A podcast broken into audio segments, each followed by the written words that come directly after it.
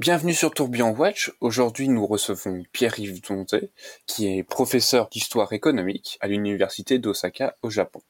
Dans cet épisode, on va discuter, euh, euh, on va discuter de sa rencontre qu'il a faite avec Sébastien Vivas. C'est quelqu'un que vous avez pu entendre dans un précédent podcast.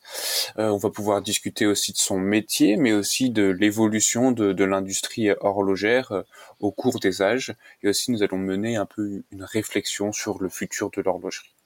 Bonjour Pierre-Yves et bienvenue. Nous sommes ravis de vous accueillir à notre micro. Bonjour et merci de, m'accueillir. C'est un plaisir de, m'entretenir avec vous aujourd'hui. Ah bah, plaisir partagé en tout cas. Euh, avant qu'on plonge un peu dans notre podcast, qu'on plonge dans notre, dans notre discussion, est-ce que vous pouvez vous présenter? Finalement Que doit-on savoir sur vous?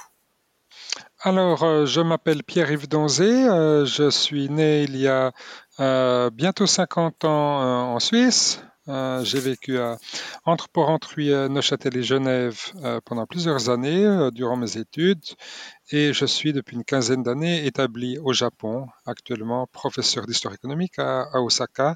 J'enseigne également à l'université de Fribourg en temps normal lorsque, lorsque les avions volent. Effectivement. Du coup, vous avez dû faire des cours en ligne, je suppose. Vous avez dû vous plier à tout ça ou oui, oui, tout à fait, comme ça se fait partout, euh, partout dans le monde et dans, de nombreux métiers. Donc, on est passé à Zoom. Ah oui, votre application favorite maintenant. Euh, finalement, on, va. J'ai une première question pour vous. D'où vient votre intérêt pour, pour l'horlogerie? Est-ce que c'est c'est quelque chose qui était déjà présent au sein de votre famille? Ou bien euh, c'est un intérêt qui s'est développé chez vous un peu personnellement Alors, je dirais qu'il y, a deux, euh, y a deux intérêts. Il y a effectivement, comme vous le dites, euh, l'impact de la famille, comme c'est souvent le cas. Euh, étant né dans l'arc jurassien, euh, j'ai évidemment euh, des membres de ma famille, mais mes deux parents ont eu travaillé dans, l'horlogerie, euh, certains de mes grands-parents, dans la famille élargie. il y a des gens qui travaillaient dans cette industrie, donc j'en ai toujours entendu parler depuis petit. je suis né toutefois pendant la crise, donc on n'est pas forcément une, opinion positive de, l'horlogerie. C'était plutôt une industrie en déclin dans, dans, les années 70. Euh, mais il y avait un côté nostalgique, avec un peu l'image idéalisée de l'arrière-grand-père, euh, paysan horloger et autres. Euh, donc c'est quelque chose qui, m'a marqué durant mon enfance, sans que ça me passionne ou que ça me touche forcément. Mais c'était une sorte de comment dire, c'était là, c'était présent. C'est exactement, c'est l'arrière-plan de la famille. ça, c'est la première chose. Je pense qu'il fait qu'après, quand on grandit, on a envie un peu de comprendre d'où on vient, qu'est-ce que euh, qu'est-ce que ses, euh, ses, ancêtres ont fait, etc. Euh, donc ça, c'est une première chose. Et puis, je dirais que la seconde chose, c'est mon intérêt d'historien. Durant mes années d'études, c'est là que l'histoire économique m'a intéressé. Et en étant suisse et suisse roman, si on s'intéresse à l'histoire industrielle et économique, on ne peut s'intéresser qu'à l'horlogerie, puisque c'est la grande industrie romande. Oui, parce qu'il n'y a pas grand-chose d'autre non, non. En termes industriels, en termes industriels. exactement. Il y a pas. Il y aurait Nestlé, l'alimentaire. Euh, à Genève, il y a la finance, etc. Mais euh, essentiellement, dans, l'arc jurassien, c'est quand même la, la, grande industrie. Et euh, c'est une, une, industrie qui est représentative de la Suisse à l'étranger. Donc, il y, a, il y, a, un côté identitaire qui est très fort. Ouais. donc, c'est ça la deuxième chose. Donc, c'est l'intérêt direct est venu, je pense, durant mes études. Euh, d'ailleurs, durant mes études, j'ai été, euh, j'ai travaillé pendant près de trois ans comme euh, bibliothécaire au Musée international d'horlogerie à la Chaux-de-Fonds. Ouais. Comment vous avez trouvé ce métier-là? Je trouve ça toujours très intéressant parce que vous avez répondu mhm. à une petite annonce ou finalement c'était comment ça s'est fait? Alors il y avait, et il y a toujours un accord entre l'université de Neuchâtel où je faisais mes études et euh, le, musée d'horlogerie de la Chaux-de-Fonds euh, pour euh, faire des, recherches communes, divers projets de, de, coopération. Et l'un de, l'un de ces projets de coopération, c'est d'offrir un poste de documentaliste et bibliothécaire à un étudiant de l'Institut d'histoire. Euh, de l'université de Neuchâtel. En tout cas, c'était le cas à l'époque, au début des années 90. Maintenant, je, il existe toujours des relations. Peut-être que le, la, la, nature de ces collaborations a changé, s'est développée. Mais donc, j'ai eu cette opportunité et euh, c'était, vous savez, le début des années 90, c'était le retour de l'horlogerie mécanique. Donc, euh, voilà, l'histoire devenait importante pour les marques.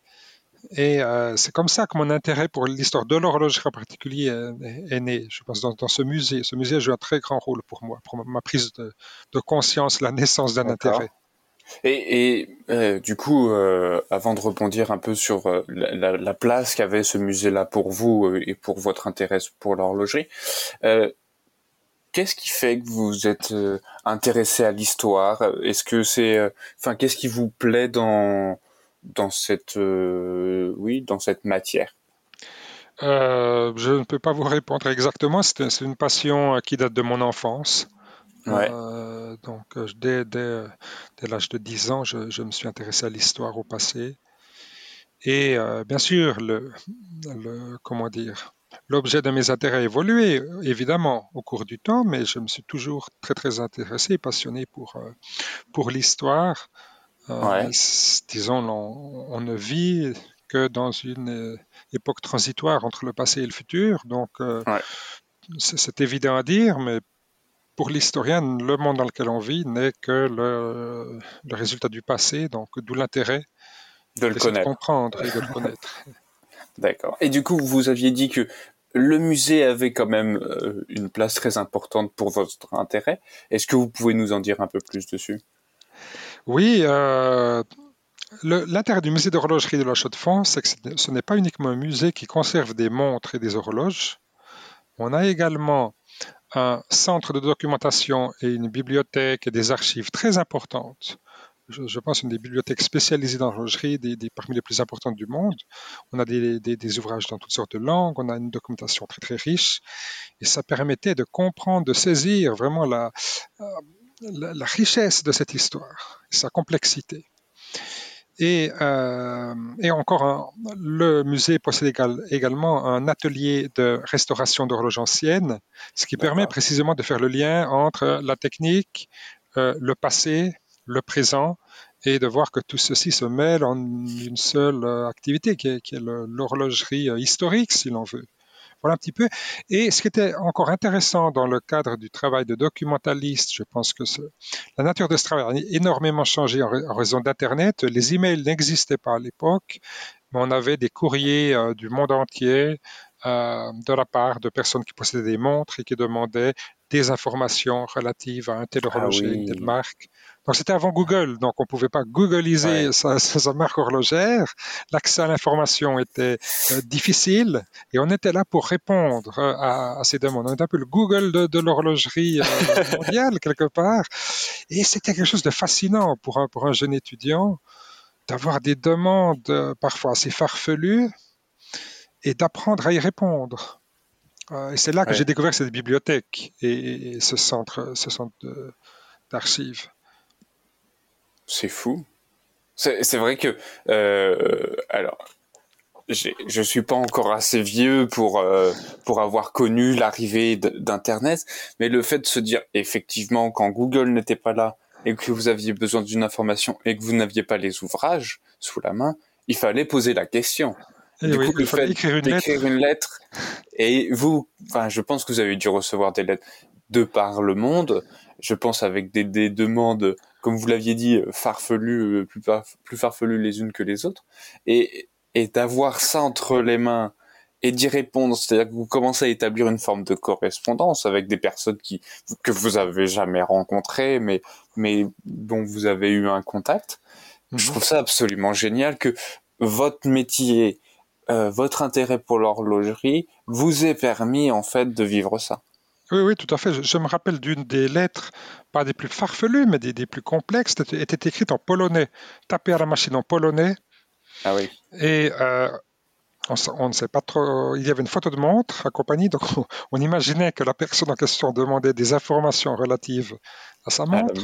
Ah, Et on s'est arrangé pour trouver euh, quelqu'un qui parle polonais à la chaux de fond pour nous expliquer le, la nature de la demande et pouvoir y répondre. C'est vrai que il n'y avait pas Google Traduction. il n'y a pas le bon euh, traduire, euh, traduire le texte. Mais c'était pas au Moyen Âge, hein, c'était simplement il y a 25 ans. Euh. oui, c'est ça, mais, mais, mais même il y a 25 ans, vous receviez une lettre en polonais. Soit vous savez le parler, du coup vous pouvez traduire, soit il faut prendre un dictionnaire et du coup et se plonger un peu dans la langue pour réussir à savoir ce qui s'y dit, ou soit il faut trouver quelqu'un pour qui puisse vous la traduire. Absolument. Et ça, c'est. Alors que maintenant, on aurait juste à, prendre le texte, faire copier Google Traduction, détecter la langue, coller, et puis on aurait plus ou moins une forme de traduction qui, en sortirait. Mm-hmm. Et bon, on a eu Sébastien Givas euh, dans un précédent podcast qu'on salue. Comment vous l'avez rencontré? Alors, c'est lié précisément au musée euh, d'horlogerie de la Chaux-de-Fonds et à l'université de Neuchâtel, parce qu'on a à peu près le même âge, on a fait nos études à peu près en même temps, des études d'histoire à, l'université de Neuchâtel, et il m'a succédé au euh, musée d'horlogerie de la Chaux-de-Fonds, au poste de, bibliothécaire. Donc, l'université de Neuchâtel n'est pas énorme, hein, donc si, on étudie un peu à la même époque, on se connaît, et on, a, on a travaillé ensemble quelque temps à la Chaux-de-Fonds. Et puis, euh, j'ai beaucoup apprécié sa recherche sur le journal suisse d'horlogerie. Et euh, ben, c'est quelqu'un dont, j'apprécie les travaux et que je, dont je suis la, trajectoire. On essaye à notre petit niveau aussi de le faire, en tout cas. Et là, on va rentrer un peu plus dans, le, vif, dans le vif du sujet. Je vous en parlais un peu avant que le podcast commence. Est-ce que l'histoire horlogère est-elle cyclique? Et si oui, est-ce qu'il y a des points communs entre tous ces cycles? Alors, c'est une question extrêmement euh, complexe qui ne touche pas que l'histoire horlogère, mais l'histoire en général. Est-ce que l'histoire se répète? Si mhm. oui, comment? Et dans le cadre de l'horlogerie, quelles sont les implications de, euh, de cette question? Ce qu'on peut dire, à mon sens, euh, c'est que l'histoire horlogère est à la fois linéaire et cyclique. C'est-à-dire qu'il y a des cycles, certains cycles se répètent, mais jamais de la même manière. on n'arrive jamais à la fin d'un cycle et au, début du, de, jamais un renouveau, si l'on veut. On a toujours un contexte qui est différent. Et c'est, je pense là, la spécificité de l'histoire comme discipline. C'est qu'en en s'intéressant au contexte des choses, on montre que euh, chaque situation est différente, bien qu'il y ait des similarités. Et ces similarités peuvent faire penser à des cycles. Euh, alors, il y a les cycles économiques, euh, les périodes de forte croissance économique et de récession, évidemment. mais ça, c'est pas lié à l'horlogerie elle-même, ce sont les cycles de l'économie mondiale. Donc là, évidemment, on a des cycles. Euh, c'est une première chose. Et puis on a des cycles qui peuvent être plus liés à la nature de cette industrie, avec, euh, je dirais, ce qui peut mettre un terme à des périodes, à des cycles et faire entrer dans un nouveau. Ce sont deux types d'éléments. Le premier, c'est l'innovation technologique. On a des nouvelles, euh, des nouveautés techniques qui mettent un terme à un système comment dire, un système technique, si l'on veut. Le mhm. développement de la production en masse aux États-Unis euh, dans les années 1870, avec les, fabriques de Walsam et d'Elgin, ont mis un terme à, au système artisanal, au, au système classique de l'établissage suisse. Il a fallu mécaniser et industrialiser en partie. Donc c'est une nouvelle, c'est une innovation technologique qui nécessite de euh, revoir euh, l'organisation des firmes, revoir la manière dont on fait des montres, dont on les développe, etc.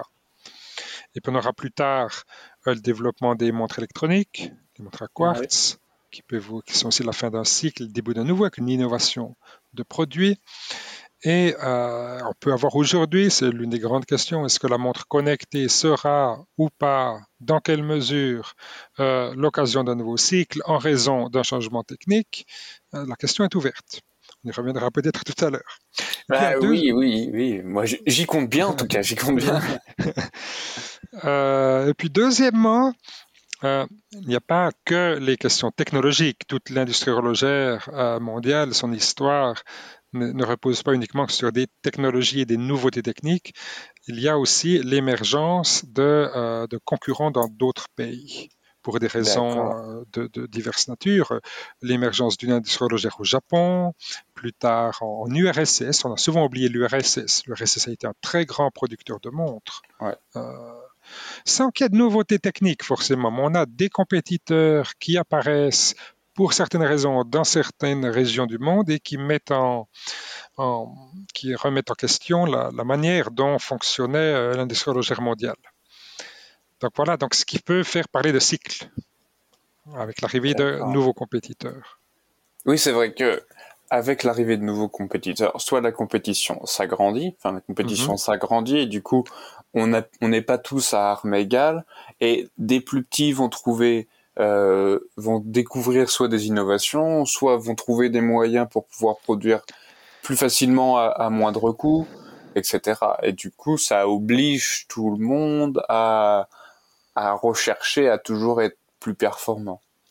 Oui, quand on parle de cycle, comme, puisque c'est quelque chose qui, vous intéresse, euh, dans le cas de l'horlogerie, ce qui est intéressant, c'est que pendant très longtemps, la Suisse est le seul pays qui dépend euh, vraiment du marché mondial, parce que le, marché suisse est beaucoup trop petit. Donc, dès le départ, les Suisses dépendent du marché mondial. Mhm. Or, la, plupart des pays qui voient euh, naître une industrie horlogère ont un grand marché domestique. C'est le cas des États-Unis, de l'Allemagne, de la France, du RSS, ce sera le cas du Japon. Ce qui fait que euh, pour ces pays, dans un premier temps, l'horlogerie se développe toujours, premièrement, au niveau domestique, en essayant de faire jouer le protectionnisme. Tout à fait. Là aussi, on peut voir des cycles du, euh, euh, comment dire, des États-Unis au milieu du 19e siècle, là, au Japon un siècle plus tard, on a effectivement l'émergence de nations, de grandes nations industrielles comme producteur euh, d'horlogerie s'accompagne de protectionnisme. Et puis on a les Suisses là au milieu qui euh, font les frais de ce protectionnisme, puisqu'ils vendent des montres partout. Donc ils doivent chaque fois adopter des stratégies un peu différentes pour euh, tenter de quand même accéder à, ces marchés. Et enfin, vous avez dû quand même analyser l'évolution de cette industrie-là, et vous en parliez juste avant à propos de l'arrivée de ces, ces montres connectées comment vous voyez tout ça et l'impact que ça a sur cette industrie et, quelles seraient un peu les, projections qu'on pourrait envisager? Alors les projections, ça je laisse euh, les, euh, les prédicteurs et, les, les, hommes d'affaires euh, vous n'avez pas de boule de cristal. Non, non, non, justement. il y a tellement, quand, vous lisez euh, la, presse, les blogs, il y a tellement de gens, d'experts autoproclamés qui ont une, une idée tellement euh, forte de ce qui va devenir de, cette industrie que euh, je trouve ça un peu ridicule de, de jouer aussi. Ça, c'est pas parce que je connais très bien le passé de cette industrie que je suis en mesure de prévoir son avenir. Mais euh, ceci dit, ce qu'on peut voir, euh, ce qu'on voit actuellement, c'est qu'effectivement, il y a un impact qui est très fort de la part des, euh, montres connectées. Ce serait stupide de le nier. Toutefois, il faut quand même reconnaître, il faut quand même savoir à l'esprit qu'on a actuellement environ un milliard de montres produites dans le monde, et dont une vingtaine de millions en Suisse. Et si on a donc il y a de la place pour d'autres compétiteurs que la Suisse et euh, l'Apple Watch, si l'on veut. Il n'y a, pas forcément, il n'y a pas que les Suisses et l'Apple Watch sur le marché de la montre en, volume. Ça, c'est une première chose. Deuxième chose, il y a euh, sans doute un impact fort de l'Apple Watch et des, smartwatches en général sur euh, les, les, montres d'entrée de gamme suisse. Toutefois, le déclin de l'industrie euh, horlogère euh, d'entrée de gamme suisse a commencé il y a une vingtaine d'années. Donc, on a, bien avant les, smartwatches. D'accord. Du coup, finalement, il y avait, il y avait euh, avec ce déclin-là, il y avait un marché propice à l'arrivée de ces montres-là. Oui, tout à fait, tout à fait. Il y a eu d'autres compétiteurs avec les montres. Dans un premier temps, les montres de mode avec Fossil, Euh, qui, qui euh, il y a eu Daniel Wellington qui a eu aussi son heure, son heure de gloire assez récemment. Donc le, le marché des montres euh, d'entrée de gamme est devenu extrêmement compétitif parce que c'est très facile, je pense que c'est l'essor de l'Internet, de commander en Chine des, des, montres. Dès qu'on a une bonne idée marketing, on peut s'approvisionner en montres très facilement et en montre bon marché. Euh, donc là, il y a quand même un trend général très défavorable à l'entrée de gamme suisse. Et l'Apple Watch est venu renforcer ce déclin. Donc, elle n'est pas la cause, euh, mais elle, accélère ce déclin. C'est un peu ce qu'on peut dire. Euh, donc, ce serait faux de mettre toute la faute sur les, les montres connectées. Et est-ce que euh, pour, pour comprendre un peu la situation actuelle sur ce, ce marché de l'horlogerie, euh, est-ce que vous avez d'autres éléments? Est-ce que là, on, on, parlait plus de l'entrée de gamme, mais est-ce que le déclin de l'entrée de gamme, l'arrivée de l'Apple Watch a un impact sur le milieu de gamme, haut de gamme? Alors, sur le haut de gamme... Euh... Oui et non. Euh, disons, si on en termes d'entreprise, on, on, voit que ce ne sont pas les mêmes. Euh, les entreprises depuis 20 ans qui connaissent une forte croissance sont Richemont, euh, Richard Mille, Audemars Piguet, Patek Philippe, Rolex, donc les, des marques qui, sont, qui ne sont pas présentes, des entreprises qui ne sont pas présentes sur l'entrée le moyen de gamme. Mhm. Euh, donc on n'a pas finalement un jeu de vase communicant. Euh, il y, a le cas de Swatch Group, qui est peut-être le plus emblématique, mais il y a très peu de chiffres, on ne sait pas exactement ce qui se passe, mais on a quand même, semble-t-il, quand même un déclin de la Swatch, des, marques d'entrée de gamme. Euh, mais en même temps, c'est pas le, très haut de gamme euh, qui, fonctionne bien chez Swatch Group. C'est aussi un, échec dans le contexte, actuel. Les marques de luxe ne fonctionnent pas très bien relativement aux, autres chez Swatch Group. Et ce qui est un peu paradoxal, c'est quand même des, des, euh, des, marques de masse comme euh, Longines qui portent ce groupe. Oui, donc, donc, la question elle est, elle est, complexe entre le niveau macroéconomique, on a les, les, statistiques générales des exportations qui montrent ce trend, et puis on a quand même des entreprises qui s'en sortent très très bien. D'accord. Ok grâce à vous, je commence à comprendre encore un peu plus et c'est absolument génial. Et je pense qu'à un moment, on, on ira euh, sur les ouvrages que vous avez écrits et même, je pense que vous pourrez conseiller des choses pour les personnes qui voudraient aller un peu plus loin dans dans dans ce domaine-là. Euh, en analysant l'histoire de l'horlogerie et la situation actuelle, quels conseils vous donneriez aux marques? Quand on regarde un peu ce qui s'est fait par le passé, actuellement, qu'est-ce qui se passe? Finalement, oui, quel conseil, si, si, je devais faire, moi, à la tête d'une marque horlogère, si je devais faire, faire appel à, à vous en tant qu'historien, quel conseil vous me donneriez? Alors, ça dépend de votre marque. Parce que je pense qu'il n'y a, pas un conseil tout fait qu'on peut donner à chaque marque. Euh, tout dépend de euh, son positionnement sur le marché, quel type de produit on fait, quel marché on vise. Et il y a quand il y a une stratégie à appliquer euh, en fonction du, euh, de l'objectif visé. Donc on a vraiment, je pense que c'est impossible d'avoir une, une, une un, un, conseil général. Non, un conseil général, une, une, recette toute faite à appliquer. Non, pas du tout. Et ce serait exactement une erreur. Ce qui compte, c'est la consistance d'un mode, d'un concept, d'une idée. Avoir un produit, euh, qui correspond à un segment du marché, qui correspond à une histoire, qui correspond une histoire, disons une histoire qu'on raconte, pas forcément l'histoire réelle, comme euh, Jean, euh, Jean-Claude Biver l'a fait avec Blancpain au début des années 80. Là, je pense, c'est, ce serait peut-être mon conseil de regarder, regarder ce, qu'a fait Jean-Claude Biver au cours de sa carrière, parce que c'est, c'est assez un exemple génial de ce qu'il faut faire. Et ce que Biver a fait chez Blancpain ou chez Hublot, ce sont des choses complètement différentes. Mhm. Mais euh, dont le, euh, le, point commun, c'est la consistance de, du, du, business model. Donc il n'y a pas de contradiction entre les, le positionnement marketing, le produit qu'on développe, le message qu'on raconte, et, etc., etc. Tout doit être consistant. C'est ça qui est important. Oui, c'est du coup avoir un équilibre au sein de son business model et que celui-ci soit consistant. Exactement, exactement. D'accord. Parfait. Non, c'est vrai que c'est toujours intéressant parce que parmi les personnes qui, qui nous écoutent, il y en a certains qui sont souvent intéressés de créer une marque ou euh, il y en a certains qui, qui sont même à la tête de marque.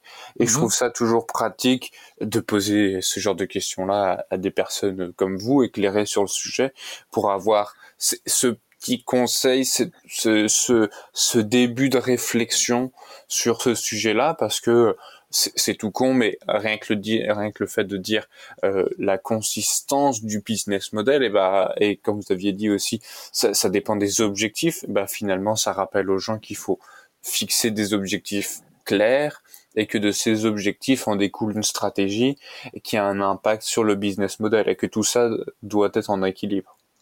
Tout à fait. Ce qui est important, par exemple, l'usage de, de l'histoire pour construire une marque, euh, c'est pas seulement de raconter euh, le, passé de la marque euh, réellement tel qu'il s'est produit. ça, ça intéresse quelques fans d'histoire, mais pour le client, c'est de, c'est pas d'expliquer l'histoire de la marque, mais c'est de raconter une histoire. on peut utiliser des éléments du passé.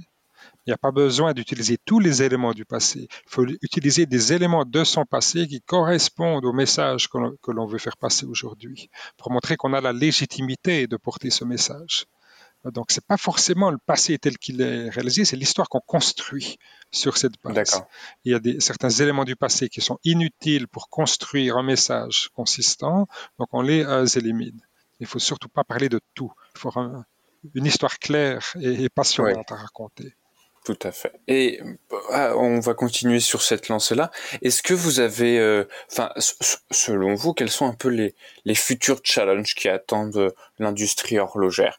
On, on, en parlait à un moment, enfin, c'était un peu dans l'air où bah, finalement on remarque qu'il y a beaucoup de, fournisseurs qui se retrouvent un peu dans la panade euh, suite à la suite, à la crise du Covid, qui ont qui ont besoin d'un niveau de production pour pouvoir exister.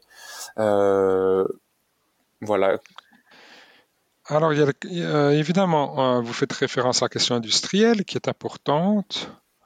Je ne pense pas que ce soit une. Alors, la situation est sans doute dramatique et difficile pour de nombreuses PME, pour de nombreux petits patrons, pour de nombreux ouvriers, mais euh, sans réfléchir en termes industriels, euh, je ne pense pas qu'il y ait vraiment un, danger pour l'industrie horlogère suisse en général. Si les entreprises horlogères suisses ont besoin de euh, composants horlogers, ont besoin de fournisseurs, elles vont s'arranger pour qu'il y en ait en Suisse ils ont largement les moyens de financer cette, euh, cette production. Donc, ah, je ne pense pas que ce soit un problème à long terme. S'il y a un besoin, il sera, il sera rempli.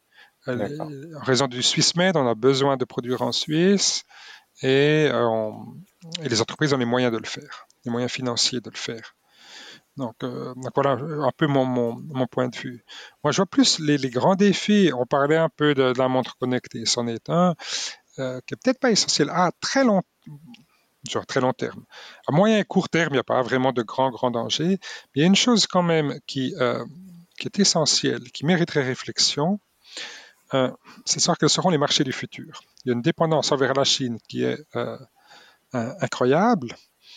Et quand on entend certains CEO de marque, on dit toujours que finalement, il n'y a pas à s'en faire. Après la Chine, il y aura l'Inde, l'Indonésie, d'autres pays et autres.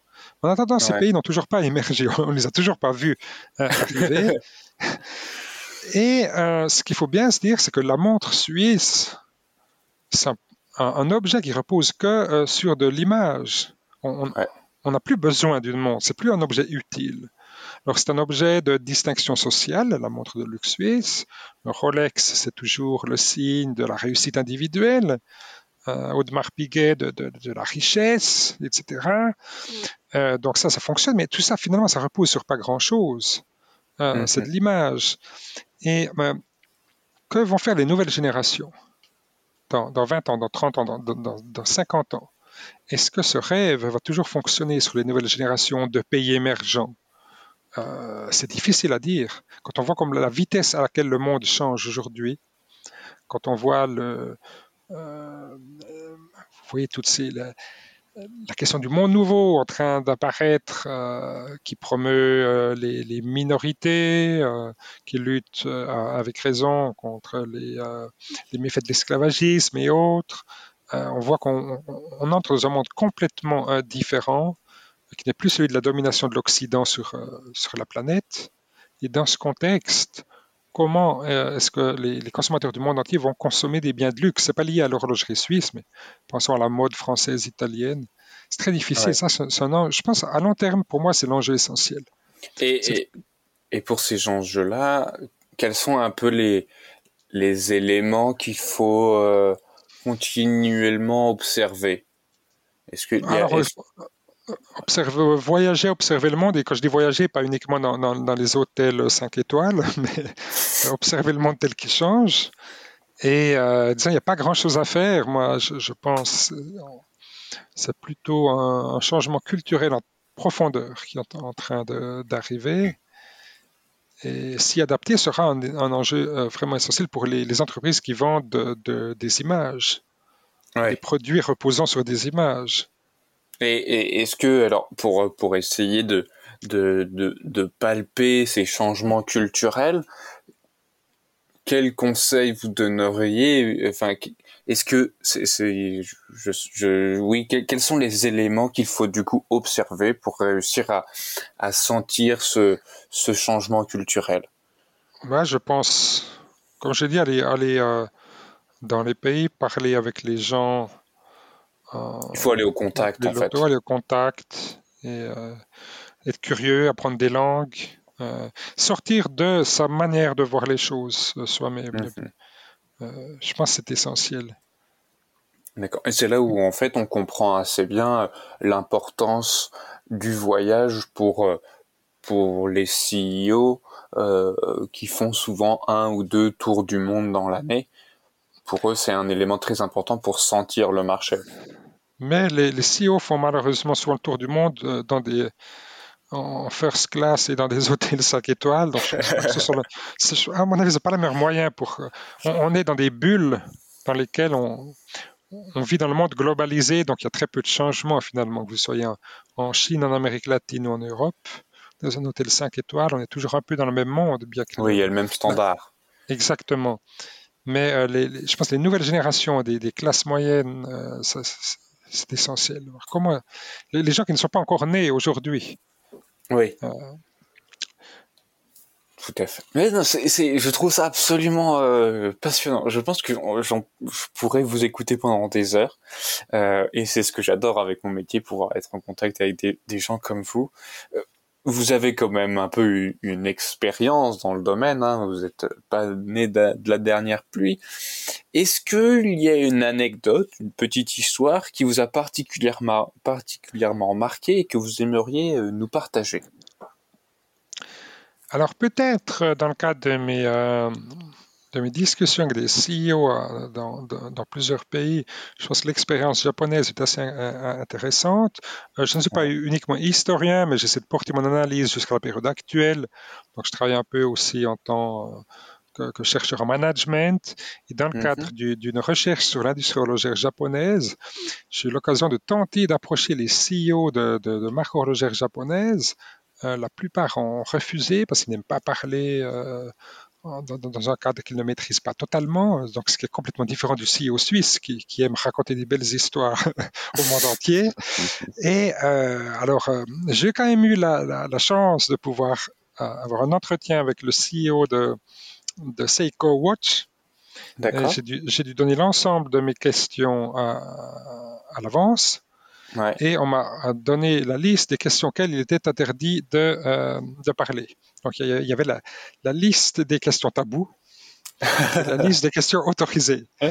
Et euh, tout le staff avait déjà préparé une réponse euh, pour le CEO pour chacune, chacun des points pour lesquels il était autorisé de, discuter. Donc, ce qui est très intéressant à travers cette, cette expérience, c'est pas l'information que vous obtenez chez le CEO japonais, mais c'est tout ce que ça dit sur l'entreprise elle-même et tout sur la difficulté à, comment dire, faire du storytelling. C'est des gens qui sont beaucoup trop honnêtes pour faire du luxe quelque part, euh, parce que c'est des gens qui vont répondre honnêtement aux questions que vous posez, tout ce qu'on, tout puisqu'il y a le staff qui a cherché et autres, et les questions qui dérangent un petit peu, on préfère ne pas en parler, ne pas y répondre, plutôt que de dire euh, quelque chose de faux. Alors je pense qu'il vous pouvez parler avec à peu près n'importe quel CEO de marque horlogère suisse, ce sera une expérience complètement différente. Il n'y a pas de sujet tabou, on parle de tout, mais le contenu des réponses est parfois pas toujours conforme avec la réalité des choses. Tout à fait. Ce sont des gens qui, qui, ce sont des professionnels du storytelling. Et parce que euh, effectivement, ils, ils, sont très forts pour euh, créer des marques et les vendre, alors que euh, Seiko, c'est exactement le contraire. Donc, ce sont des produits excellents, mais qu'on n'arrive pas vraiment à vendre. Et c'est cette cet épisode de, de, l'entretien chez Seiko, je pense assez révélateur. Et je trouvais ça très, très amusant. Je, riais dans mon fort intérieur pendant l'entretien. en, disant, c'est quand même, on est quand même sur une autre planète, à des, des, un milieu de, de l'horlogerie suisse. Ils sont, ils sont tellement honnêtes que euh, si la question dérange un peu, on n'y répondra pas, quoi. Exactement, exactement. C'est assez fou. Je trouve ça... Et est-ce que vous avez reçu un conseil et est-ce que ce conseil-là, vous continuez à l'appliquer? Oui, j'ai reçu beaucoup de conseils. Euh, peut-être le conseil que que j'applique le plus, c'est pas uniquement lié avec l'horlogerie, c'est plutôt dans ma carrière euh, d'historien. Euh, de la part de Mathias Kipping, qui est professeur de management à Toronto, au Canada, qui m'a beaucoup mhm. soutenu dans les débuts de ma carrière internationale, qui est historien lui-même et qui travaille en management aujourd'hui, et qui m'a appris à généraliser. Et euh, pour les historiens, c'est pas toujours, c'est pas toujours facile. Les historiens aiment euh, raconter des archives. On aime, on aime les détails, on aime contextualiser, expliquer que non, les, choses ne, sont pas, ne, se sont pas passées telles qu'on l'imagine, mais que c'est beaucoup plus complexe, etc. Donc l'historien, il aime la complexité, le détail. Et ce que Mathias Kipping m'a expliqué, c'est que l'historien devait aussi apprendre à généraliser, à, pour parler au, au grand public, pour euh, pour tirer la substance de, de, nos, de, nos, travaux, il faut un peu généraliser. Il faut, ce qui est important, c'est de communiquer, c'est de voir ce qui est important au-delà du détail. Adaptez-vous à nous. exactement, exactement. Et c'est quelque chose que euh, j'y pense très souvent. Et euh, c'est une des raisons pour lesquelles j'aime écrire des synthèses. Euh, pas uniquement des articles très précis sur des sujets ultra spécifiques, mais écrire un livre, en général une synthèse pour montrer qu'est-ce qui est important. Mhm. au-delà du détail. Donc voilà un peu, je pense que le, conseil qui, professionnellement euh, m'accompagne depuis euh, une quinzaine d'années. Mais, mais c'est ce, ce conseil-là, euh, alors il s'applique à vous pour, pour votre métier, le fait de généraliser, mais je sais qu'il va être très important pour des amis euh, qui sont horlogers indépendants parce que ils ont ce problème de la technique. Vous, vous avez les, mhm. problèmes des détails de, de l'histoire, eux, ils ont les problèmes de la technique. Ou quand ils présentent un produit, ils se concentrent trop sur la technique mhm. du produit, mais finalement, ils ne généralisent pas assez pour pouvoir expliquer en fait à un plus grand nombre leurs produits. Et ça, c'est mhm. absolument, absolument parfait. Bon, je, je, sais très bien que vous avez écrit des, des, des ouvrages euh, et, on aime beaucoup en fait euh, profiter des discussions qu'on peut avoir avec des personnes comme vous pour euh, pour essayer de, de glaner si vous avez des conseils à donner à des jeunes qui s'intéressent à l'horlogerie et ces conseils ça, ça, peut être très bien généralisé ou mais même un, un livre ou quelque chose d'autre. Bien. Je, me permettrai simplement de, renvoyer à mon dernier ouvrage, euh, Des nations, des firmes et des montres, qui est une histoire globale de l'industrie horlogère du milieu du 19e siècle à nos jours. Euh, c'est précisément une synthèse qui montre comment euh, l'industrie de la montre s'est développée dans le monde, notamment quelle est la position de la Suisse et comment elle a évolué jusqu'à nos jours un ouvrage très très général sur environ 150 pages euh, qui veut montrer le développement d'une industrie à l'échelle du monde. Voir comment on est passé à, une industrie inscrite dans des territoires, des industries nationales, dans les Suisses contre les Japonais, contre les Américains et autres, à quelque chose de globalisé aujourd'hui. Euh, la, nation est plus vraiment importante en tant que telle, il y a le territoire suisse qui est important pour le Swiss Made, mais les entreprises sont globalisées aujourd'hui. D'accord. Et, et cet ouvrage-là, euh, où est-ce qu'on pourrait le, le trouver? Alors, il, est, il, a été édité à Neuchâtel aux éditions Alphil. Euh, il s'obtient sur leur site. Il est dans les librairies en Suisse, en Suisse romande. Euh, il est, je crois, distribué en France également ou sur, euh, sur diverses plateformes de vente en ligne que je ne citerai pas ici. Pas très bien. Mais en tout cas, on mettra le, le lien du livre normalement en, en, commentaire. Les, les gens pourront pourront le voir euh, et se le procurer. Et c'est vrai que je pense faire le pas parce que c'est un domaine qui me plaît. Avant, il faut que je finisse euh, le livre qui est euh, écrit par David Landes, l'heure qu'il est. D'accord, oui. Je l'ai commencé, mais il faut que je continue. D'accord. Alors, j'ai voulu écrire un peu. C'est un excellent ouvrage.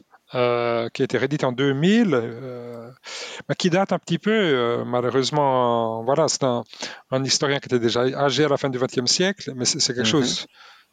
C'est une première étape essentielle qui repose beaucoup sur l'usage du temps, l'usage social du temps, et j'ai voulu un peu écrire le, la suite de Landes, si l'on veut. Landes, globalisé quelque part, l'étape suivante en revoyant le passé dans cette perspective. Ah bah écoutez, euh, non mais je pense me procurer votre livre. C'est le genre de livre que j'aime avoir et pouvoir, euh, euh, enfin dans lequel j'aime bah, m'y plonger parce que je trouve ça absolument génial. Puis le fait d'avoir pu rencontrer l'auteur, je trouve ça encore mieux. Pierre-Yves, on a besoin maintenant que vous sortiez votre boule de cristal, mine de rien, vous l'aviez, on le sait tous. pour vous, elle ressemblera à quoi la montre du futur? C'est un peu la question générique qu'il y a à chaque fin de podcast. D'accord. Alors la montre du futur, euh, soit elle ressemblera à quelque chose qu'on ne peut pas imaginer, ou soit euh, ce sera un modèle iconique. Ces modèles iconiques qui traversent le temps. Euh, chaque grande marque a un modèle iconique qui reste important.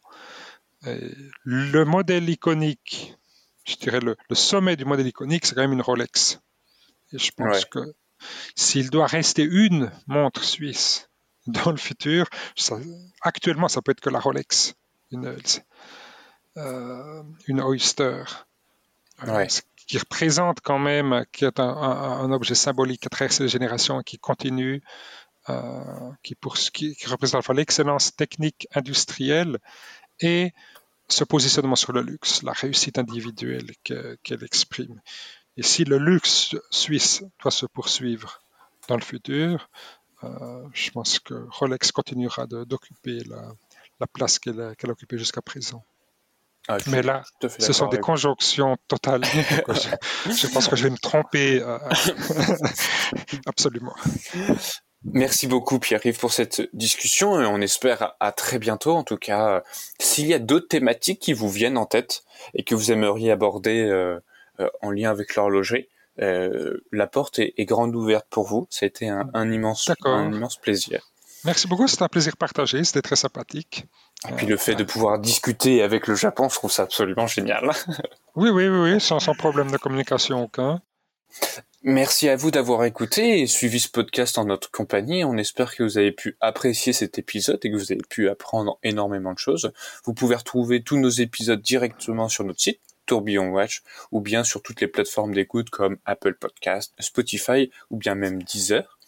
Euh, n'hésitez pas à nous faire des retours en commentaire ou en nous contactant directement. C'est toujours un plaisir pour nous d'échanger avec vous. Et enfin, merci à Alix pour le montage de ce podcast. Et on espère vous retrouver très vite sur notre prochain épisode. À très bientôt.